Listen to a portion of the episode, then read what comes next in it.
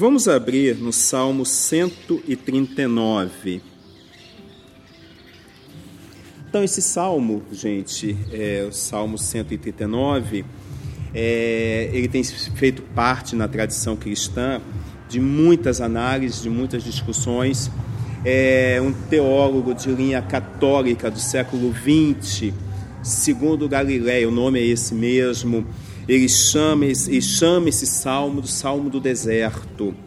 E aí ele vai definir que deserto aqui não é um lugar geográfico, um lugar físico, não é um lugar onde você tem ausência de água, de pessoas, mas o deserto é o lugar onde os deuses falsos são quebrados. E aí, quando ele fala de deuses falsos, ele vai colocar que é tudo aquilo que de alguma forma nos dá a impressão de proteção, a impressão de significado, a impressão de realização.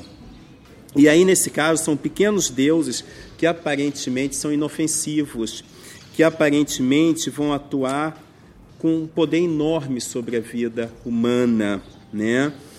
E aí, tentando ser um pouco mais claro, existem coisas que tomam o centro da vida da gente mais do que Deus. E aí pode ser a nossa posição social, pode ser o nosso trabalho, a estabilidade econômica, é, a realização profissional e tantas outras coisas que tomam esse lugar, que de alguma forma podem ser arrancadas de nós, já que muito pouca coisa na vida da gente, se é que há alguma coisa, a gente tem certeza delas, né?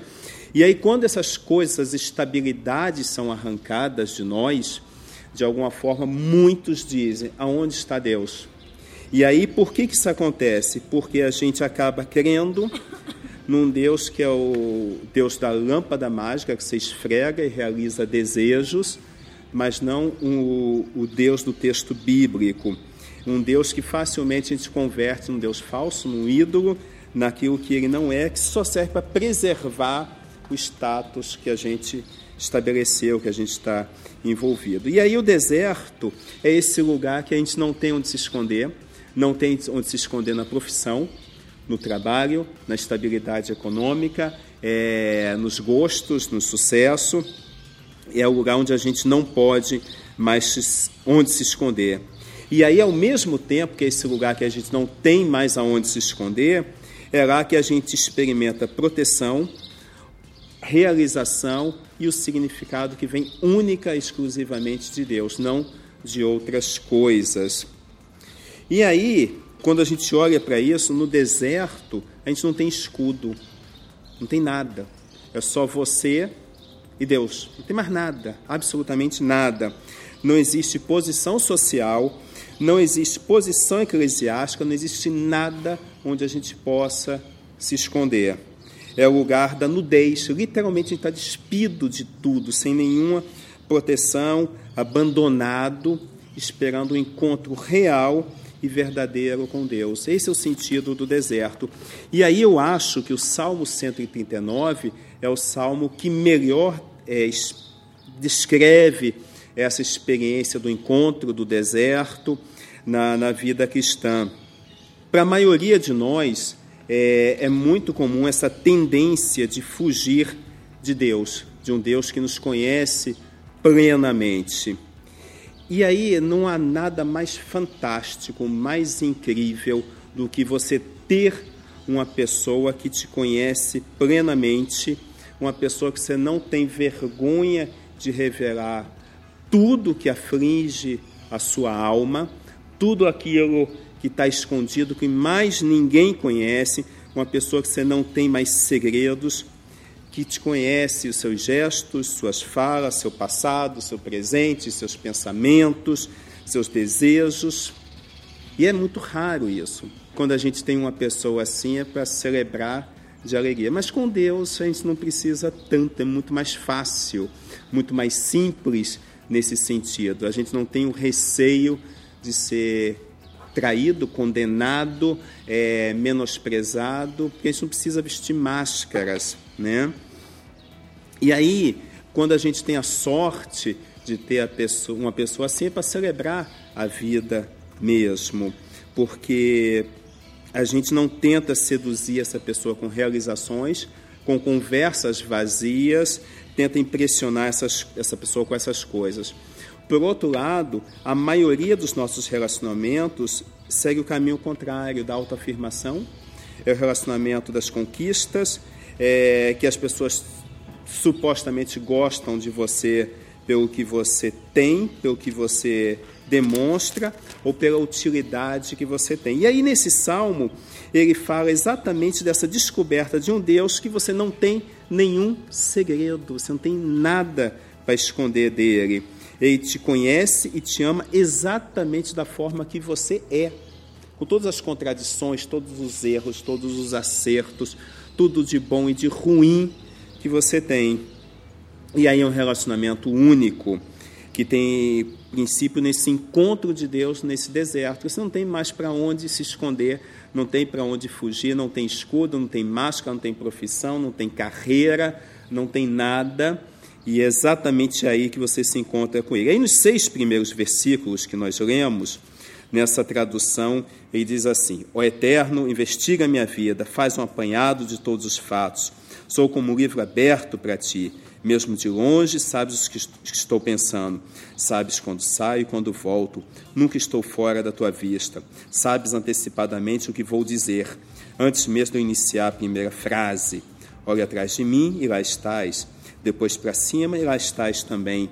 Tua presença é constante em torno de mim. Isso é maravilhoso, embora eu não consiga compreender totalmente. Os seis primeiros versos o salmista faz essas afirmações sobre o conhecimento de Deus.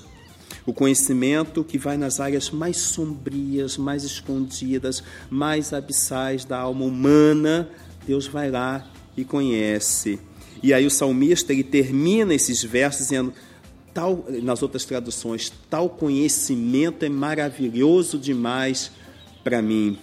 É um conhecimento que assusta, é um conhecimento que nos coloca desarmados, que nos coloca numa posição de vulnerabilidade. E aí, com pessoas que a gente se revela, que a gente se dá, que a gente se apresenta, a gente também fica vulnerável.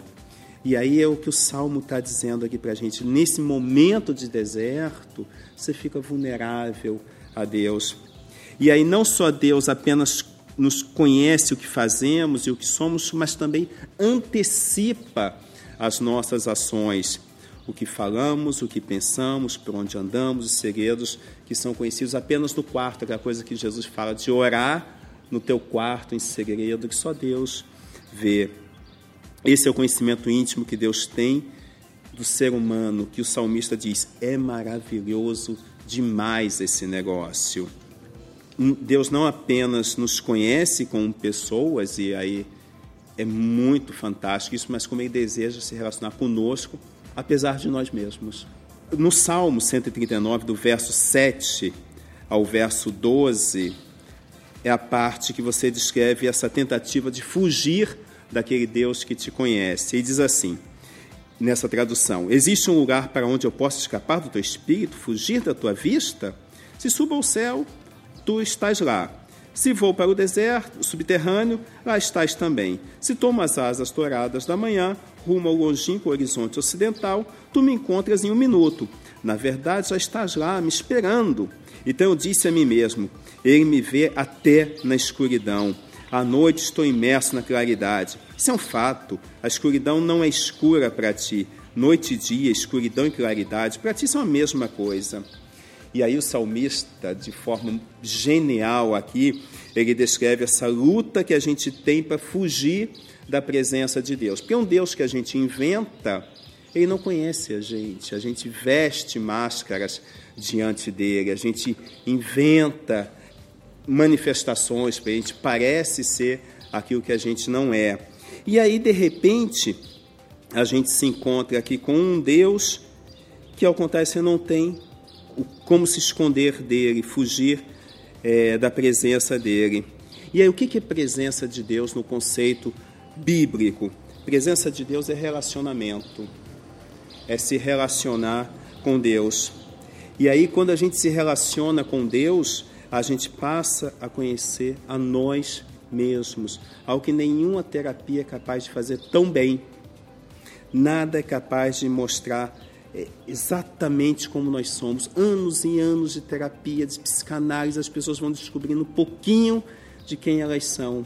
Mas nesse relacionamento você vai se descobrindo cada vez mais nesse relacionamento com Deus, que ele é baseado em amor. E aí quando a gente se relaciona em amor, a gente tem medo se revelar quem somos, de ter segredos. A gente simplesmente coloca, sem medo, sem temor, sem achar que vai ser julgado e condenado por aquilo. Por isso que é tão raro nos relacionamentos humanos a gente conseguir é, apresentar, nos apresentarmos como somos, né, sem medo da rejeição. O problema que o salmista enfrenta é que a maioria de nós acaba enfrentando, que é essa tendência de fugir. E aí o salmista é muito irônico aqui quando ele diz assim: Se subo aos céus, tu estás lá. Aí o salmista fica assombrado com isso, que não há lugar no universo que ele possa ir que Deus não esteja, por mais que ele se esconda. No céu, Deus está. Vai para o subterrâneo, Deus está também. Vai para o fundo do mar, Deus está. Não tem para onde correr, não dá para fugir da face do Criador. E aí é o que o texto de Gênesis fala para a gente, lá da, da criação, naquilo, naquele evento que nós chamamos de queda. Quando ocorre a chamada queda, qual é a primeira atitude do ser humano? Se vestir com roupas, ele não quer mais apresentar-se nu como ele é, com a sua nudez. Então ele precisa se esconder, criando roupas, criando folhas, ou o que quer que seja, ele tem que ter máscaras para se proteger. É, e aí o texto fala para a gente que a gente sonha com um lugar que a gente possa se esconder, essa dicotomia humana. Você quer se esconder, você quer se conhecer por Deus. Vai para o céu, ele está lá. Estou fugindo. O Senhor está lá. Vou para o subterrâneo e o Senhor está lá também. É o lugar que a gente busca para se esconder da face de Deus. Porque na, quando a gente vê a face de Deus, a gente contempla a nossa própria face. E isso assusta. A gente se descobre como nós somos. Aí o salmo continua. Ele continua lá do verso 13 em diante. E ele diz assim: Assim Tu me moldaste por dentro e por fora, tu me formaste no útero da minha mãe. Obrigado, grande Deus. É de ficar sem fôlego, corpo e alma, sou maravilhosamente formado. Eu te louvo e te adoro. Que criação! Tu me conheces por dentro e por fora, conheces cada osso do meu corpo, sabes exatamente como fui feito, aos poucos, como fui esculpido, do nada até ser alguma coisa. Como um livro aberto, tu me viste crescer desde a concepção até o nascimento. Todos os estágios da minha vida foram exibidos diante de ti. Os dias da minha vida, todos preparados antes mesmo de eu ter vivido o primeiro deles. E aí o salmista, nessa parte, ele começa a dizer dessa revelação de Deus em nos criar, em nos tecer desde o útero da nossa mãe. Tudo que somos, cada célula do nosso organismo, tudo aquilo traz o toque do Criador é, antes mesmo que houvesse forma em nós, Deus já nos contemplava e nos conhecia. Essa é uma coisa maravilhosa do texto bíblico, que ele está acima do tempo e aí consegue nos contemplar ontem, hoje e amanhã, embora a gente só veja o agora. Os nossos dias, os nossos passos, cada pensamento, cada decisão, cada plano, tudo isso Deus de alguma forma já contemplou já viu. E aí não há nada, nenhum momento, nenhum gesto, não há nada que Deus não tenha contemplado. Quando a gente vai para o verso 14, ele, o salmista ele fala para a gente e começa a dar graças porque fica assombrado com isso. E fica assombrado que Deus o criou, que ele foi formado. E aí, na, na tradução de João Ferreira de Almeida, diz assim: A minha alma o sabe muito bem. E aí o salmista, quando ele diz isso, ele está percebendo que a alma dele descobriu quem é o Criador. Não é um espelho com a imagem refletida. Deus não é isso. Não é o que as pessoas acham de você, mas é a própria alma do salmista que agora descobriu mais sobre Deus. É a alma que sabe bem o que Deus fez e como fez. E aí eu não tenho como me esconder. A possibilidade de dizer, já que eu não tenho escudo, já não, que eu não tenho fantasia, eu não tenho profissão, eu não tenho carreira, eu não tenho livros, eu não tenho nada, proporciona dizer, a minha alma o sabe muito bem. E aí eu não vivo mais nas dependências das máscaras, das fantasias, das mentiras, das concepções dos outros, apenas que eu sou aceito em amor exatamente do jeito que eu sou. Aquele que me ama, que me aceita, que, que me criou para ser único, e aí eu paro com essa maluquice de querer ser igual ao outro, eu sou único. Essa obra extraordinária do Criador. E aí eu digo minha alma, no mais profundo dela, eu sou assim, porque Deus assim me fez e é maravilhoso ser assim. É diante de Deus que eu passo a me relacionar, que eu passo a me relacionar melhor com os outros. E a cada dia que me relaciono melhor com Deus, sem máscara, sem fantasia, sem mentira, etc., eu passo a me relacionar também melhor com o outro. É diante dele que eu sou aceito, que eu sou amado, que não existem segredos a meu respeito, que eu passo a ter plena comunhão com Ele. E aí é engraçado porque eu tenho a impressão que quando a gente tenta se esconder, a gente acha que consegue. Aí quem perde é a gente, que a gente perde essa possibilidade de comunhão, porque é a gente que foge, não é Deus que foge. Em toda a Bíblia, de Gênesis a Apocalipse, é sempre Deus quem toma a iniciativa de ir em contato ao encontro do ser humano, sempre é ele. E é sempre o ser humano que foge dele, sempre. Não tem exceção para isso. Desde Gênesis a gente vai encontrar isso. Mas aí é diante de Deus que a gente experimenta essa sensação, essa sensação de ser abraçado, tocado, amado por Ele. E aí o Salmo parte para a sua conclusão. Ele termina com uma oração, uma oração que Deus compartilha o que ele sabe de nós, como ele nos conhece conosco. Olha que coisa interessante o salmista fala assim: Senhor, mostra para mim quem eu sou, porque eu não consigo me ver direito.